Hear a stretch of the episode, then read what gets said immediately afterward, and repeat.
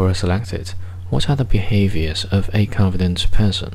from James Herford Genuine confidence is something like relaxed attitude. He has that cool, calm presence that shows he's in control. Slow speech with a modulating tone.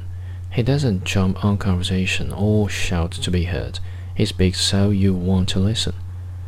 Doesn't interrupt. He understands that he has all the time in the world to respond, so why interrupt? Always having an open body posture.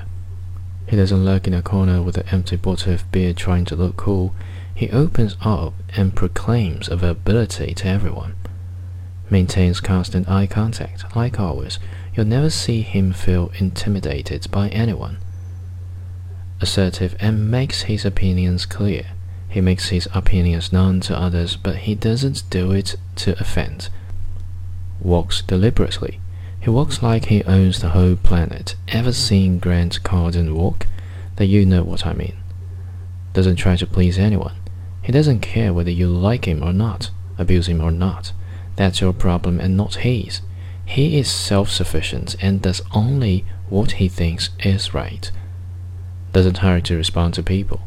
He's definitely not a people pleaser. When you call his name, he hears and turns around slowly. That's what others fears to do. He has control over his emotions. Though he may fear fear, he proceeds to act anyway. He smiles simply because he knows life is good.